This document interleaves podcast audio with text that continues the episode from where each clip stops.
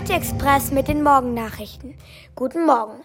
Impfgipfel hängt der Realität hinterher. Konkrete Ergebnisse zum Umgang mit Geimpften und Genesenen Fehlanzeige. Bei Kommunen und Städten ist die Enttäuschung nach Impfgipfel groß. Die Opposition aber vermisst noch einen anderen wichtigen Punkt.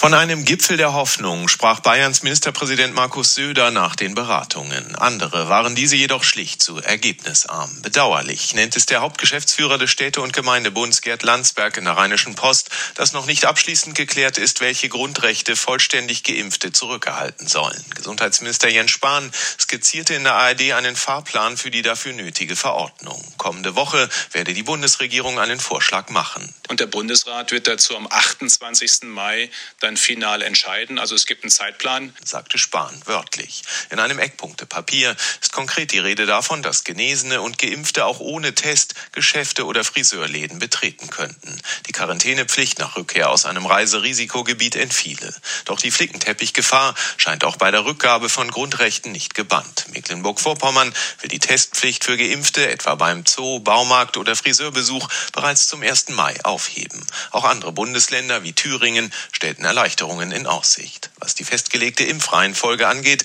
so soll die spätestens ab Juni aufgehoben werden, kündigte Kanzlerin Angela Merkel an.